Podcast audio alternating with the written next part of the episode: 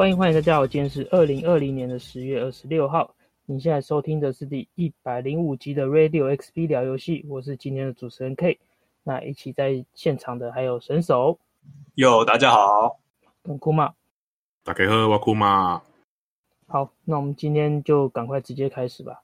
来，神手，你这个玩什么？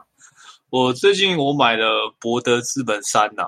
那它现在就是 Steam 上推出了，可是其实它只有第一章，就是大概二十个小时，我看讨论都是二十到三十啊。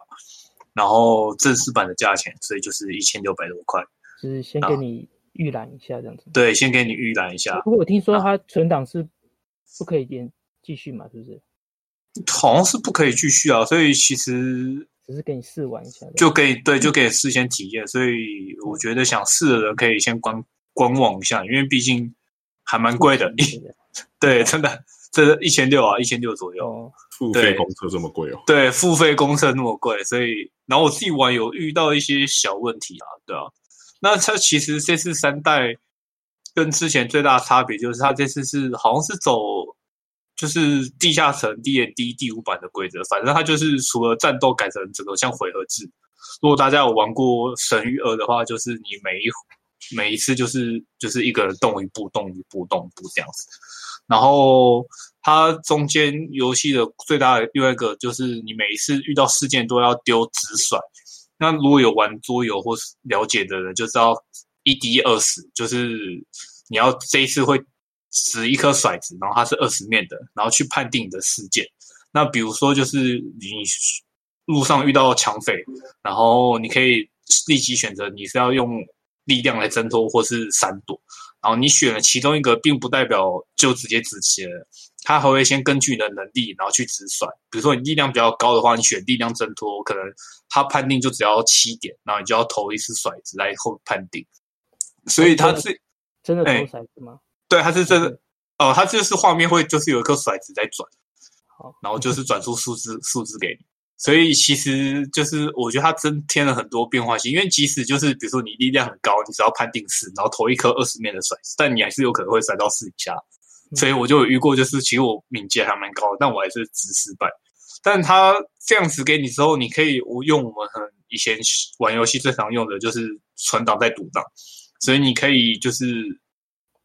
你觉得你这次甩了，对，你可以洗，一直真的认真来说，你可以一直洗到成功。因为像我有遇到一个，就是我要说服敌人，可是我的魅力太低了，我需要甩到十四还十五以上。我那次我真的洗了很多次，但我觉得自己觉得就是玩的时候，我只有洗那一次，我后来就没有再洗过，因为我觉得也蛮累的嘛。对，因为这样玩起来真的还蛮累的，所以我觉得就是如果你平常有一些强迫症，就比如说你是。想要实现全解啊，或是就是什么都一样满足的话，我觉得你现在如果玩这一款三代的话，我觉得你可能要放下一些，就是你自己就是不要太讲求完美，就是什么强迫症，对，强迫症也不要太强迫症，失败就失败，就让顺顺过，对，不然其实因为事件其实还蛮多，就是玩没几分钟就会遇到一次事情，然后你可能就要直视判定干嘛的，那。你强迫症的话，我觉得会非常的痛苦，因为我那次写真的写一个多小时嘛，我都甩不到，写的太痛苦了。那我觉得这次这样还不错啦。然后我自己是我对于前两作我只有玩过二代一点点，因为毕那时候英文太难理解了，所以我做，所以我对这个系列作而言来说，其实算是新手。但是它像是这个团队的之前的作品，像是《神域二》，我还玩了还蛮多的，嗯。就直接从神域二这个团队接手下来做，所以对他是他们的，对，之前不是他们的，这次是神域二这个团队来做，所以基本上很多人你会看到，大家如果去看讨论，会看到很多人说，其实他感觉就很像神域三，就是除了掷骰判定以外，其他的战斗系统啊那些真的都很像神域三。那我看有些人可能是老玩家吧，不不喜欢这样的战斗的方式，因为就变成整个就是回合制。但我就我我自己新玩家。在这系列上，新玩家而言，我自己是觉得还蛮喜欢的啦，因为战斗起来可以思考的点很多，我自己是觉得还蛮能接受的。只是他因为真的算是付费公测，有遇到一些问题，像是现在的游戏不是会自动，比如说根据你的电脑规格去判定你的解析度那些要调整多少嘛。嗯、即使我照着他的做的建议的，我画面有时候还是游戏读取还是会很卡，我可能要把它调低几阶，或是我游戏那种遇到 bug，我选的选项它就没有什么反应之类的。所以我觉得想尝试的人可以先观望一下，因为毕竟。我自己是玩了十个多小时多，然后我看大家的讨论去对照的话，大概快打完了。所以就是喜欢这个游戏呢，可以等之后，因为制作团队有说就是会在一年内就是陆续的把后面的东西推出来，所以可以观望一下啦。但是对，大概一年内，可是你大家都知道，就是制作团队讲的话，对，参考用就好了。像那个 Cyberpunk 说要出，一直延，一直延，延到年底。对，可以参考一下。但哦，有一个点我刚刚没有讲，我觉得 C4 三代虽然很多人说很像神域三，但我觉得它比神域三有个好好很多的地方是它的剧情的演出。因为如果你有玩神域二的话，它其实视角是从上面看下来嘛，然后中间的对话什么都没有其他的动画演出，都是看对话、听语音。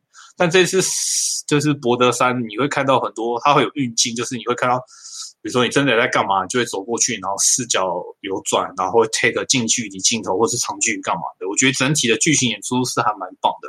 那就我自己而言，因为我自己本身也算喜欢一些剑与魔法之类的，我觉得喜欢这些这种东西要素的人去玩这款，我觉得会还蛮棒，因为整个剧情的代入感很棒。然后战斗其实。我自己而言，我是蛮喜欢的，就是你回合制，然后移动，然后判定很多要素。你必须，比如说，你可以队友燃烧了，你可以用下雨，然后地上就会变潮湿，然后整个地理的环境就会跟着变潮湿。然后你在这个地块，你如果丢电的话，它就会导电，或是你一些，比如说旁边有汽油，然后你丢火会爆炸之类的。我觉得整体环境判定这种战斗还蛮有趣的，对啊。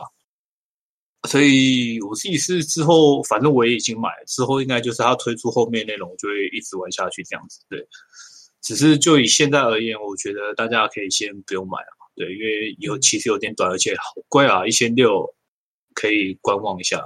嗯，差不多就是这样子。对，好，好，那我这周应该不是说这周啊，前几周。就是之前预购的那个 VR 头盔 Oculus Quest Two 就终于寄来了。那我要我要讲一下这头盔是是什么样的头盔吗？嗯，就是个 VR 头盔。它诶、欸，怎么讲？它介于说它是一个完全无线的一个 VR 头盔。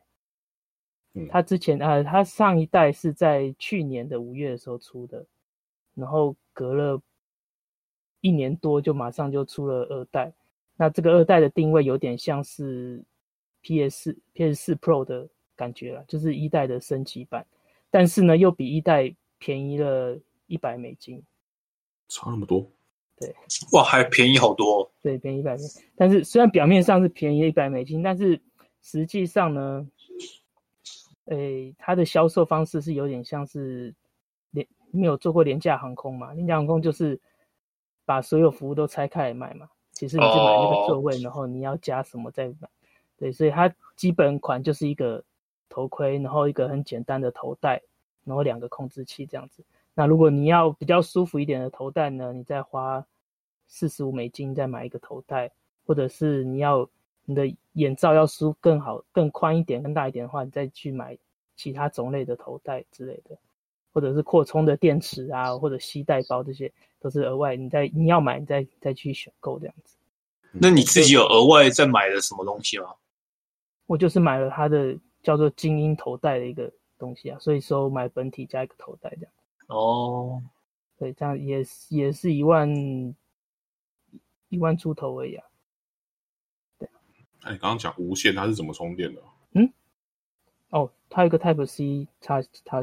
我说无线的意思是说，你不需要接到任何的主机啊。哦哦，对对对。然后，因为主要传统的 VR 就是你要接在主机上，然后会拉一条线在你身上嘛。嗯。你说你要转圈圈的话，你就会把自己绑起来。这个这个意思，无线的意思。OK。对，那我刚刚说要接到电脑，那这个这个的话，这一款 Quest 的头盔的话，也有点像是 Switch，你可以带着到处玩。那但是你要画面好一点的东西的话，你也可以把线接到电脑上面，它就变成一个 PC VR 的装置了。哦，就变成头戴显示器这样，单纯。对，那就是对。那甚至呢，甚至说你如果说你家里的 WiFi 的通讯很好的话，你甚至可以直接用无线的方式把 PC VR 的画面传到头盔上面，这样子等于说是一个完全无线，就是你要在哪里玩都可以的一个头盔。嗯嗯，对。那我讲一下我我买的方式，因为我它是台湾没有正式的卖贩售，然后它官网上面有卖，但是你买的话，它寄回来你还要去填一个什么报关的单子，跟那个货运这样子，然后是有点小麻烦的，反正。就照网络上有很多教学，就跟着他做，然后会会这样多一个流程，就是跟一般的网络购物会不太一样，这样子，就是要填说我这个东西是自己用，不是要拿来卖的之类的，这样的一个报关的单子。嗯，结果东西你你的东西还寄被寄到日本去，不是吗？哦，对啊，我看看他那个是货运的，他从香港出发，然后飞到大阪，然后大阪又飞到成田机场，然后成田机场再飞来台湾。绕一大圈，不知道为什么。对，好，那我刚刚讲说，因为它我是要用，它是拆成各种零件贩售嘛，所以说这样的好处就是你可以买到各种的第三方的套件，甚至是有的人他就自己 3D 列印一些耳机的挂耳挂的耳机啊，或者是其他的头戴的东西，你都可以自己去扩充啊。那第三方的话，有些携带包啊，或者是或者是其那个。面罩的那个软垫啊，那些东西都可以另外再买，你不一定要跟官方买这样子。就因为前一代已经有累积很多的周边，虽然不能用啊，但是二代推出的话，应该也是会有类似，就像手机壳这样子嘛，你可以很多第三方的套件可以选择这样子。对，那这个是本体上的的内容。那诶。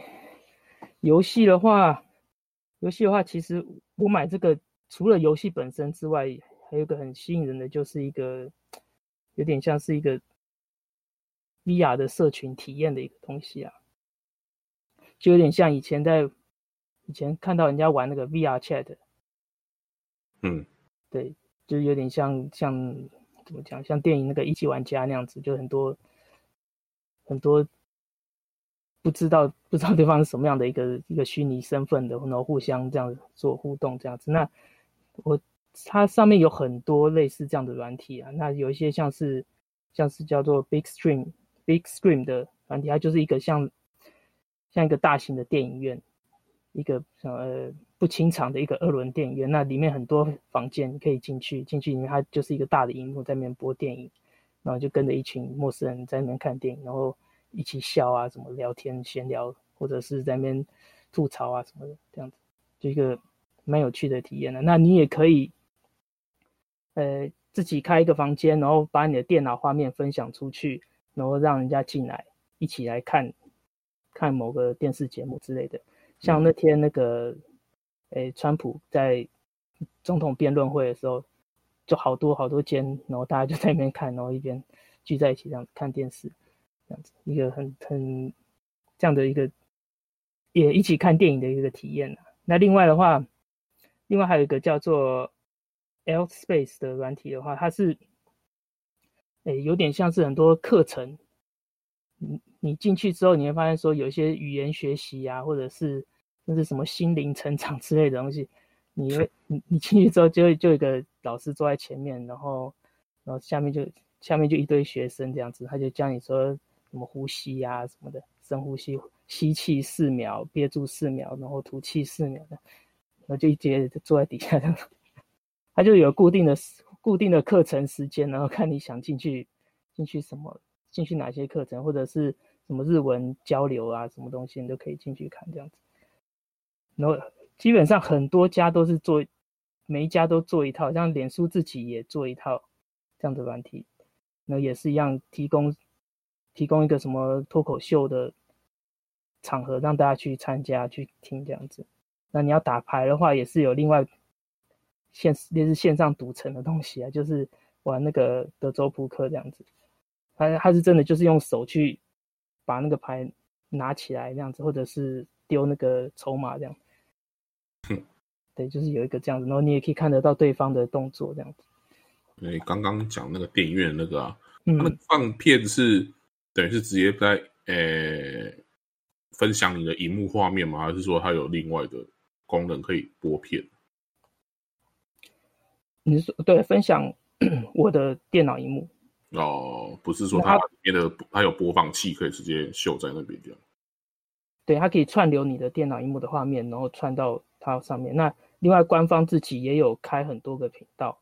像二十四小时的星舰迷航记的频道，你可以进去看，还有那个什么 Bob Ross 在画画的频道，或者是那个火影忍者，然后二也是二十四小时连播的。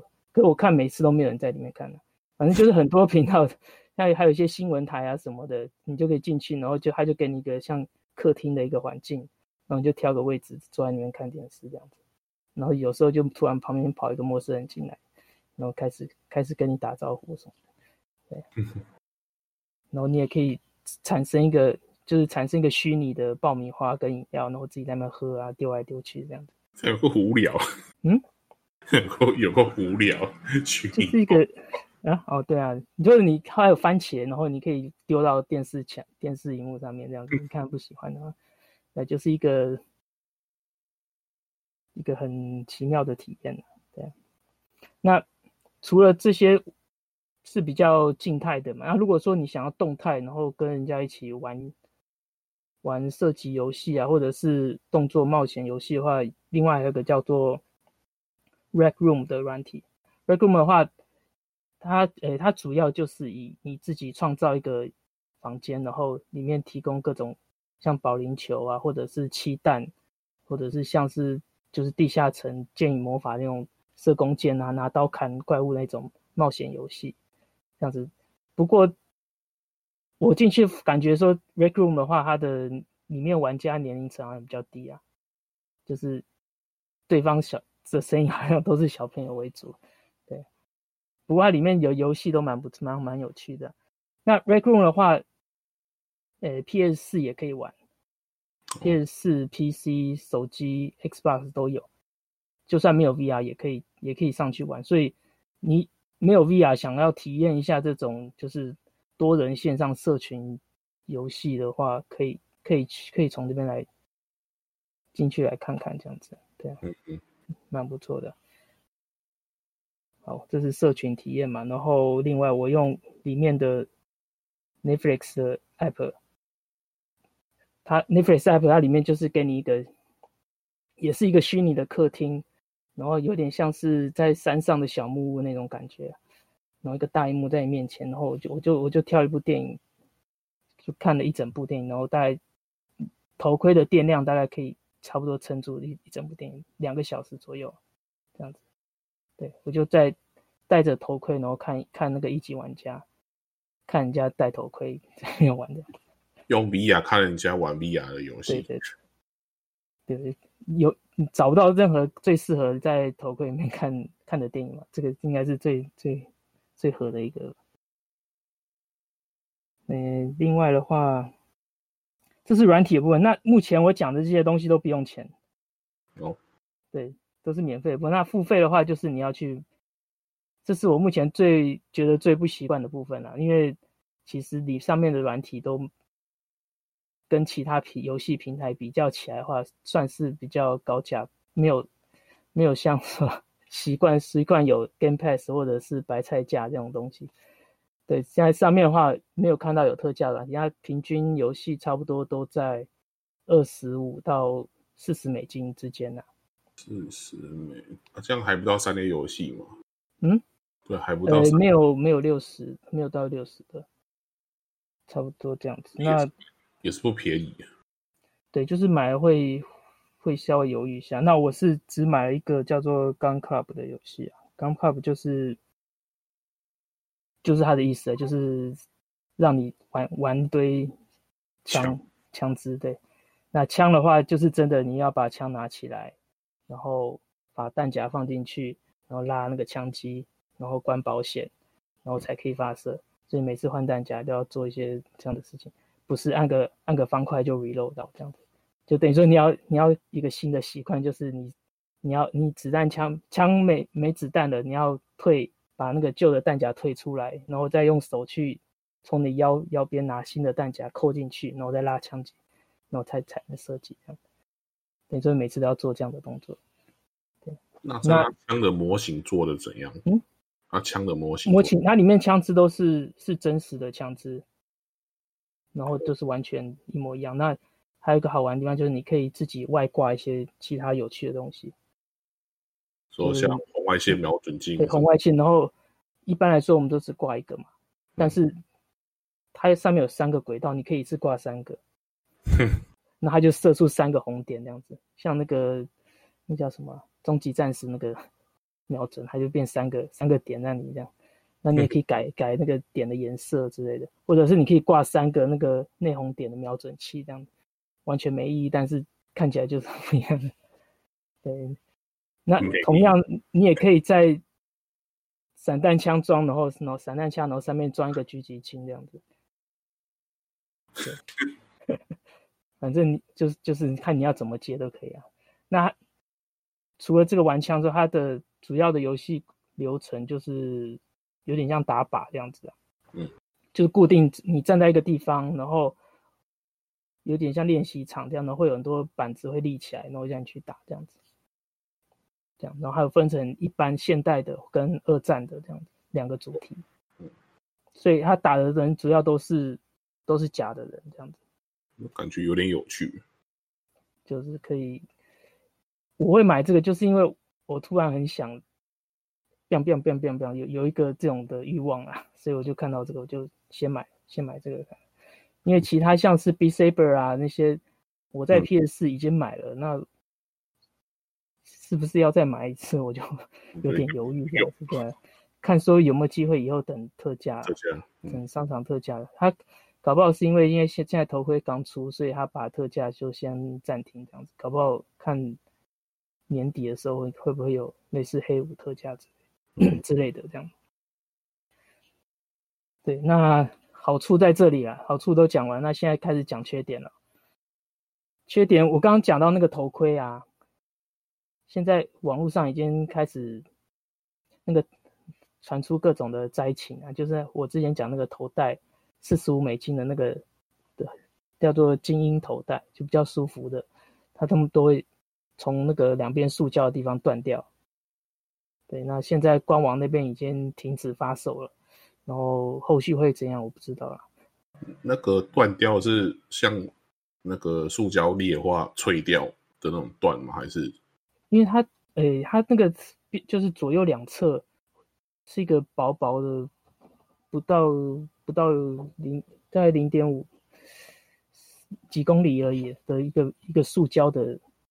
板子这样子，所以是感觉很容易，很蛮脆弱的啦。只是单纯，不知道真的真的这么容易坏掉这样子。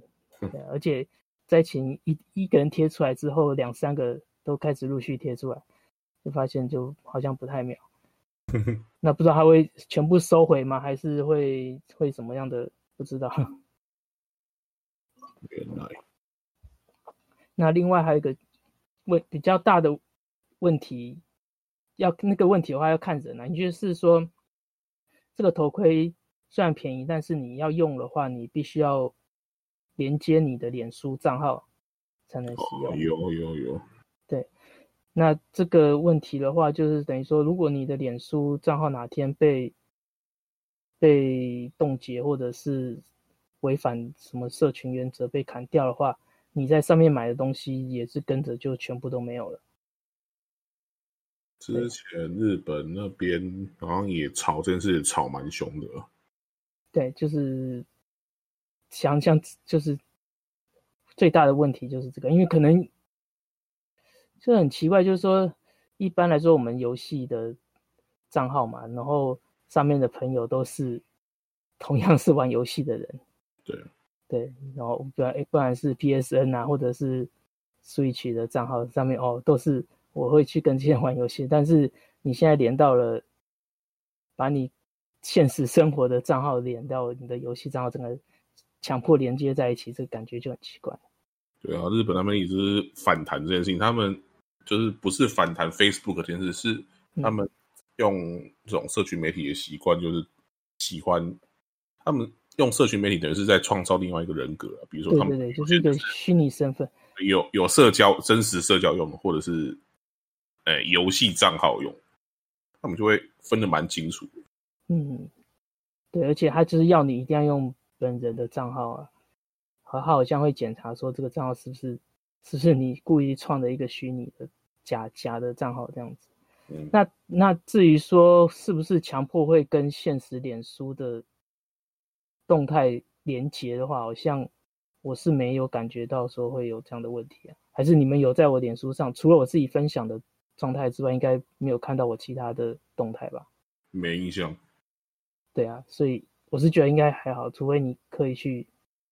你特别去 po 出这些东西的话，才会，还是目前是这样子啊，就是感觉虽然连接脸书账号，但是实际上跟脸书上面的互动，好像表面上好像没有太大的东西啊。那是内部他们怎么去怎么去运作，不知道。搞不好说看到我整天都在玩那个 Gun Club，他哪天脸书广告就开始叫我买，开始叫我买枪的之类的。嗯，对。我还会用这样的方式去去做来做行销之类的，等于说你在，例如说我在，他就知他可能就知道说我在哪天在 Netflix 上看了一集玩家，或者是跟谁在电影院看的什么那个那个什么总统辩论会什么之类的，然后有些什么反应，他搞不好都会录进去，不知道，对，然后就知道说这个人是什么样的一个人，该投什么样的广告啊什么的。对，不知道是不是会有这样的一个问题啊？那目前我听到最大问题大概就是这样子了。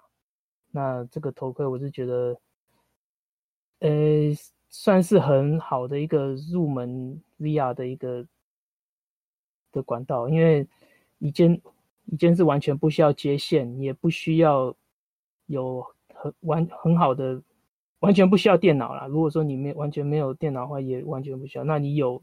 可以跑 VR 电脑的话，也是可以用，这样子，也算是一个很好入门的一个时机啊。嗯嗯。因为跟传统 VR 比较起来，我觉得最大的差异就是，你要以前要玩 VR 的时候，有一种有一种，不知道怎么说，人家说是仪式感，就是说哦，我现在要开始玩 VR 了，然后开始把空间清出来，然后把把线把那个头盔拿起来，然后整理那个线，然后再戴上去，再开始玩。那现在这个的话，就等于是像你平常就拿手机起来打开，拿就马上就可以开始用。那这头盔也是一样，你头戴上去，它马上就打开，然然后就直接就可以开始用，完全不需要任何的什么开机啊或什么东西，就等于是一个你想玩马上就可以玩，那想结束马上就拿起来，它就关机，然后就放在旁边就就结束了。嗯嗯，就是一个。一个跟传统 VR，我觉得最大不同的地方在这里。对啊，那嗯，那它现在它现在是算最便宜的嘛？吼，市市面上还是？嗯，对，以以如果手机那种东西不管的话，这是最算是最低价的一个管道了，就可以玩到目前世上就是标准的 VR 游戏，那些那些标标准就是我讲标准就是跟手机 VR 完全不相关的东西啊。嗯嗯，对，就是那种把手机放在一个空壳子里面那种，那是完全不一样的世界。那但是呃，效能会跟 PC VR 会稍微差一点，但是感觉不太出来。对，大概是这样子吧。那未来的话，可能会再说再去研究一下，看要怎么去玩这个跟 PC 连线之类的。那我看国外现在有一些云端电脑的服务啊，就你甚至连好的电脑都不需要，你直接，对，他就提供给你一个很好的电脑，然后你就连到那台云端的电脑，然后再透过你头盔再去连到那个电脑，去把那边的画面投到你的头盔上面 的 VR 游戏投到你头盔上面，这样完全就是透过云端在进行。这个现在已经有这样的服务啊，它就是叫做 Shadow，对，但是台湾好像还没有这样的东西，对，就真的整个云端已经科技已经完全到另外一个境界，嗯，云到云，云到云这样子，好，大概就是这样子啊，好，好，那古马嘞，你这两周有玩什么吗？呃，虽然没有玩新游戏，不过有玩一个新游戏的新增模式，那就是堆马战鬼。它在刚好在十月中的时候，它有更新一波，就是它的多人模式。那它多人模式稍微简单介绍一下，呃，最它有分成故事跟生存战两种。那故事可以两人组队，啊，生存战要四人组队一起打。那这个多人模式跟本片有关系吗？没有。硬要讲是有，因为它是它从故事模式来说，它是哎、欸，它是有一个说书人，他会把本片故事，因为本片的所谓的战鬼只有一个人而已，那他会叫田出是说，哎、欸，其实还有其他暗中活跃的英雄，也有在守护这个对马岛。而且他不是用很真实的、很写实的风格去写，他是用呃日本那种妖魔奇幻类的风格，哦、就，就像他的敌人有一些是玩他玩这个说书人创造出来的世界这样子。有一半对啊，就是他比如说，你看敌人有那种日本的鬼，我是说有诶、欸、有长角，然后面目狰狞的那种鬼，不是幽灵。然后还有什么乌鸦天狗病啊？这种日本的妖怪文化的东西，然后、哦、所以所以等于是一个虚拟的世界，就对了。对啊，所以要讲是虚拟的，而且整个关卡的颜的气氛就是真的还还容易一开始我就有点不舒服，因为它是血红色的，血红色，而且跟黑色这种让人觉得联会有不好联想的颜色比较居多。嗯。对，就是整个视觉风格很强烈这样。然后，诶，刚刚讲到就是诶两种模式嘛。那它的游戏体验基本上跟单人游戏是完全不一样。啊，单人的话就是，诶，在开放世界跑跑跳跳，看看蒙古兵，然后找找宝藏，泡泡温泉这样子。那多人模式它基本上说穿了就是刷装游戏啊。你在玩故事的或是生存战，打完之后呢，呃，他会给你一定固定诶基本报酬。那如果你在游戏中有满足一些条件的话，他会再给你装备，然后你就去刷这些装，然后去挑战这些故事跟生存战的更高难度。那它的难度有分三种，诶，铜银金，那铜最简单，银次之，金最难。那就是你的目的就是要一直去刷装，然后去通过更难的模式，这样子，跟单人的游戏完全不不一样的。对，那多人一定要找找一个让你可以重复一次玩的的理由嘛。重复一次，对啊，就是而且它其实东西不多嘛，因为单人的诶，ML 不是单人，就是故事的话，大概五到六关。然后三个难度十十八关，生存战也是四个，来四个五个关卡，然后三个难度，嗯、基本的难度就是，然后它还有一个梦魇模式，就是很变态，就是在恶心人的一个模式，靠北南的。那你就是他就是要你一直去刷装，然后一直去突破这个，好玩是好玩，但是它有一些体验，诶我觉得可能是因为 Sucker Punch 第一次做这种多人游戏吧，有些体验素质不好的东西，像，呃，像这次它的多人模式中，它有四个职业你可以去选，那分别是武士、猎人，然后浪人，然后刺客。那武士呢就很简单，就是最传统的近战坦克角，能打又能扛。那猎人呢，主要的技能是放在弓上面的。那刺客很简单嘛，那就是他刺杀能力最大，然后他可以用，哎，比如说像烟雾弹，然后他可以他的主动技能可以让你的同伴消失，都变成隐身状态，然后就可以刺杀敌人这样。那一次的 DPS 应该说是可以最大，然后让人他就是其实是补血的角色。那从这四个职业里面呢，我其实一开始在玩的时候，我选了武士，然后我听朋友一开始选猎人的或刺客的，这在初期的这四个职业的体验真的没有差很多，就只是差在大招，大招不一样而已。武士大招是可以一直吸敌人的血。然后弓手的话是迅速发射三支强力的箭，那通常都可以秒杀了，前期难度哦。然后让人是补血啊，复应该说复活不是补血。然后刺客是丢烟雾弹、集体隐身这样子。那会不会说大家都固定玩一个角色，这个职业？不，其他诶，后面有变成。有一些职业会特别强势，所以后面大家都会去选那个。那会不会就整个游戏就不平衡之类的？对，没没有人要当捕师啊之类的，会不会有这样？捕师还是会，因为毕竟都是跟认识的人一起玩，的就还好。嗯、但是有还是一定要有一个当，一定就是说职业分配一定要平均吗？还是说可以？因为他可以，呃，他随着你的游戏中的阶级提升之后，他可以慢慢去选其他职业。即使你四个职业都可以练。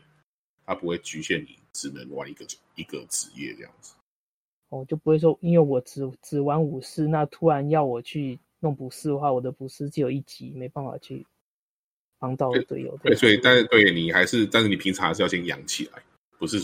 等于说你哦，等于说你四个职业都要练起来，然后 看现场情况去做调整这样子。对，除非除非就是说你的朋友，呃，也都是打死都不玩其他职业。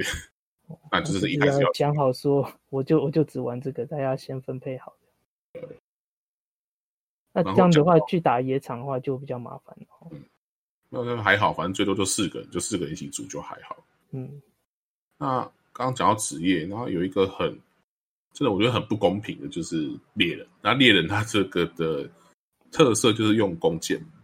那对马上鬼本片中的弓箭的攻击。它的弓有分两种弓，半弓跟长弓。半基本上半弓在拉弓的时候的速度就本来就不快了，那长弓就不用说，因为大把而且又重，所以一定要拉更久。那我朋友在玩下的时候，他猎人好像好像玩到很比较中后中期的时候才会有呃加快拉弓或者是在武器上的辅呃效果嘛，我有点忘了。那。而且拉弓你拉很慢，然后问题是你他你拉弓的时候，你没有天生的职业加成，你懂我意思吗？就是你不会说因为你是猎人，所以你在预设的状况下，你发出去的箭就是比较痛的。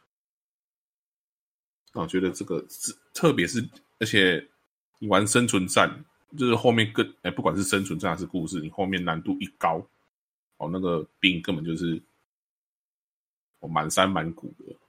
扑过来，然后攻击又很强，然后问题是你拉弓的时候不可能有霸体啊，那你 就是要人家掩护你，对不对？对啊，如果说他的兵冲上来，然后看你一刀，你他妈你又要重新拉弓，那就是在学嘛。我要拉弓要掩护我这样。那有的时候可以，但是问题是别人 别其他人在砍的时候就也都在忙，对不对？对，都在忙，我哪有时间去掩护你？当然说人少的时候，当然可以帮你砍两刀。所以搞到最后，其实攻守除非大招满的啦。或者是在人家进攻过来的时候，可以远远暗算的时候才发功。那主要战斗手段呢，还是用刀在砍为主。嗯，对啊，这就是其实有一点美中不美中不足的地方之一啊。那接下来讲第二个，就是刷宝游戏。那刷到好的装修，但是有些有时候装备上面的效果可能不是你那么想要的，可以刷装嘛？那它是算。可以改造，去去刷那些武器装备上面的词缀。他在刷这些装的时候，会有三种一样去刷了，然后你可以去透过拆武器来融合。那这个歌会跟我们等一下讲一点是互相结合到。那这三种材料中，呃，有一一个是荣誉，然后一个是。忘记了，他都没有很特别讲出来那三个材料分别是什么。你一般在玩的情况下，其实你会很容易缺到其中一种材料。他就是逼你，他想要创造一个就是你要去一直去刷的循环，但是这个手法不太好。那其中一个材料缺，那他就会逼你去打。哦，那我觉得这很 OK，但是这没有什么问题。但是问题是，这个效率一直都没有一个啊，比如说，也就跟我这跟我要讲的第三点其实有点关系，因为你玩生存战或者是故事模式的话，给拿拿宝的效率很低很低很低。比如说你玩故事模式的时候，你是可以拿五个奖励。就是五件装备，那你玩生存战的时候，你只能拿六件，你就顶多就拿那么多一件，而且生存战的游玩时间通常比那个故事多长很久，一样难度。呃，我先讲最高难度好，金模式的，呃，故事的话大概一场十五到二十分钟，那问题是，你玩金的生存战的话，一场都差不多要快一个小时，那你。时间是两到三倍，但是你拿的装置多一件，效率很低。然后再加上，其实就算你是只玩故事模式去狂刷的话，那你是也只能拿五件而已，因为这五件的效果跟数值都是你在游戏最后，哎，结算你才知道的东西，所以跟平常一些其他刷装游戏差很多。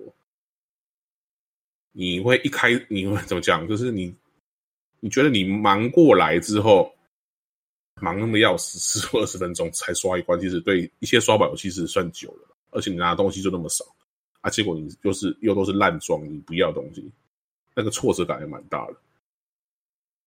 嗯，然后之所以这这就被人家找出一个漏洞，你知道吗？就是，诶，他在最高难度有一个梦魇模式，因为它的。难度本身高，然后它游戏中有一个限制，是你只要离开特定区域，就是任务范围，你就会死。有人就去找到这个 bug，然后梦因为梦魇难度，你只要倒地一次，你就会死的。只要倒地一次，你就会死在那边的。然后呢，有人就用橡皮筋跟那个牙签哦，把手把固定住，就让它一直在那边刷刷刷刷刷。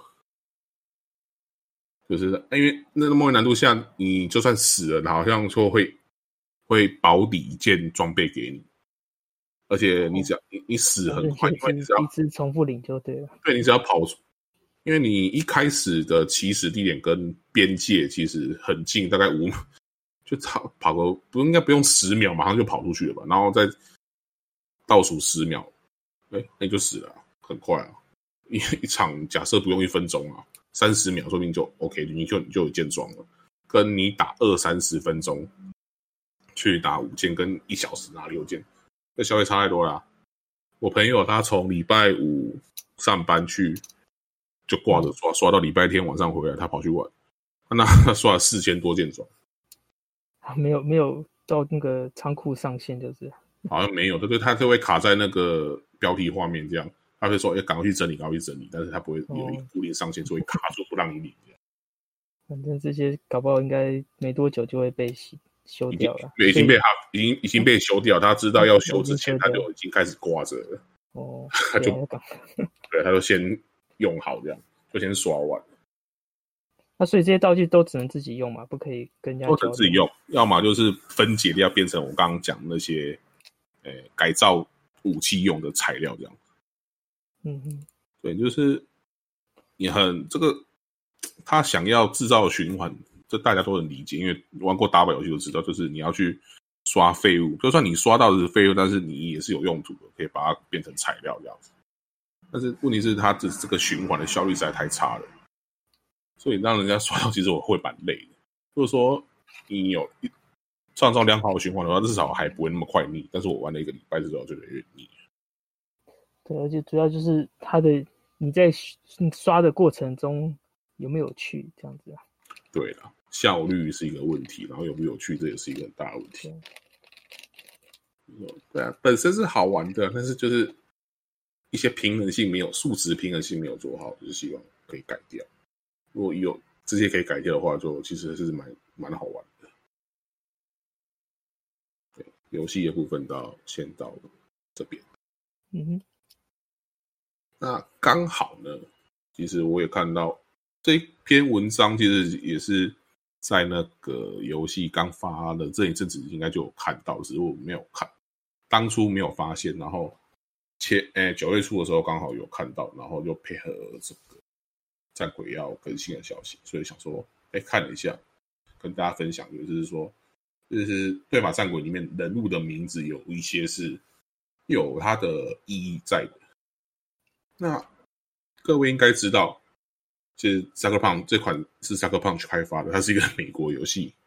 那据日本当时候的，诶，就是 Localize 的，那中文叫在地化还是本地化，有点忘了。就是反正那个小组他有去，他从日本诶美国那边接到文本的时候，其实那些人的名字啊，都是英其实都是用英文写的。他们基本上都是拿到文本之后，诶，才有去请请教日本的历史学、民俗学的老师去，或者说有一些名字到底该怎么这样。好，那这边就先从主角开始讲他的名字的由来是什么。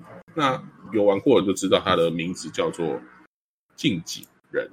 近是那个境界的境，景是水井的景。人就是仁义道德的人。那一开始为什么叫那为什么叫近景？那其实境它就是有有境界的意思嘛。那其实最开始就刚好反映的他在游戏中里面，他一直在苦诶处在要成为武士，还是要舍弃武士之道，去变成用诶他们认一般人认为不光明磊落的。战鬼的手段去拯救这个国，哎，拯救这座岛，这样子。那近景人近景这个姓，它原文是叫 Sakai。那其实，哎，光是“近”这个字，在日文中就可以直接念成 Sakai 的。那那为什么会变成一个“景”呢？那这个加这个“景”的意思是就很简单，其实如果说你只用“近”的话，就变成“近人”。那这种有点像单名单姓的话，在而且这个字汉字写起来，在日本其实看起来很像和尚的名字，所以说他才会想要把它再多加一个“井”字，这样，所以才会变成“静景”。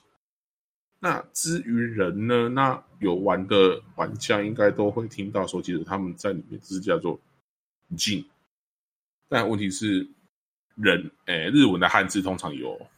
两种读音，一种叫训读，一种叫做音读。那音读呢，是主要是以以前的诶、汉语或者是唐代的时候的汉语的那些发音为基础的，所以会比较听起来会比较像中文。像我们现在听的中文会比较像。那一种训读的话，就是他们日本自己的发音。那之所以呢，那通常你在游戏中你会听到说，哦，他们叫。萨啊，萨卡伊进，萨卡伊进，进进的进人。那其实他的真正的本名是萨卡伊希多西，是真正念法其实是会用诶训读，就是日本他们自己的独有念法。那在通称的时候才会用成音读，就是接近类似中文的念法这样子。那这个是主角的名字。那这那另外一个重很重要的角色呢，就是他的舅舅志村大人。那同那志村的原文是西木拉，那同族诶中日文化团队拿到文稿，一直就写西木拉。那他们有后去访问一下这个，跟原始团队做确认了。那这个西木拉到底是怎当初怎么取的？那这个原因就跟其实。这一片，哎，这个对对马战鬼有一个很有名的模式，就是黑泽明模式。那其中黑泽明有一部很有名的电影叫《七武士》嘛，那其中七武士其中一个主角，也是一个日本很有名的大演员，叫志村乔。那当初他们在塑造舅舅的这个角色的时候，其实就是有参考当初那个志村乔先生的形象，所以说他才会。把他设成那个，就是才取名叫志村这样子。然后呢，嗯，比较特别的，好，有有这个要讲一下，就是里面有一个正子夫人，那她的原文就是 Masako，那 Masako 他们用成汉字的时候，他们基本上是采成就是很最一般通俗的，讲到 Masako 就会想联想到汉字就是政治的政，孩子的子，这样子。那其实，在日本历史上，这种正，哎，什么什么职啊的那个这种名字是通常要那个朝廷那时候就是大概镰仓、室町、镰仓的时候的那种，就是比较早期的日本的时候，哎，皇宫贵族才配有的特别的形式，这样。那所以，其实上基本上，哎，虽然说。呃，这个正子夫人，她应她是武家，不过基本上应该是不可能会有这个，她也不是什么显达官贵族，所以应该不太可能会有这个名字。那为什么会有这样的名字呢？是他们在游戏中的设定，是变成说，哎，因为有玩的就知道，那个正子夫人其实是一个非常火爆，然后很冲动，就是个性完全不输男人的一个角色。那自小之后，哎，自他的爸爸自小看他个性那么火爆冲动，那希望他以后可以变成像贵族的公主一样的温柔婉约，然后很贤淑一样，所以才会把他取名成，呃，一种算有点刻意去玩，呃，开玩笑吧，然后还把他取成正子这样，所以这是日版在取名的其中一种经过这样子。大概就是这样吧，因为就是我觉得比较有趣的，大概就是这几个，就其其中主角的是最有趣的，所以才篇花的篇幅再长一点。那其他有想看的话，那到时候可以把文章的链接放在个 description 那边。好，它是那个法米通上面的一个访谈嘛？对对对对，跟原作团队的访谈这样子。OK，好，那有兴趣的话可以再去。看更详细，我看我刚刚看有大概划了一下，有除了名字之外，也讲了蛮多其他东西的。对对对，那分了很蛮多篇的，只是刚好这篇有讲到名字，哎，所以我因为我开始对他们为什么要取这些名字蛮有兴趣，才嗯看到这一篇这样。好，那哎，其他就有什么事有趣的事要讲吗？没有的话，那我们这周节目，因为今天礼拜一。所以我们赶快，明天还要上班，那我们就赶快先录到这边结束了。OK，那我们这一期节目就很感谢伸手跟库玛一起来参加，那我们就下一次再见了。OK，拜拜，拜拜，大家再会。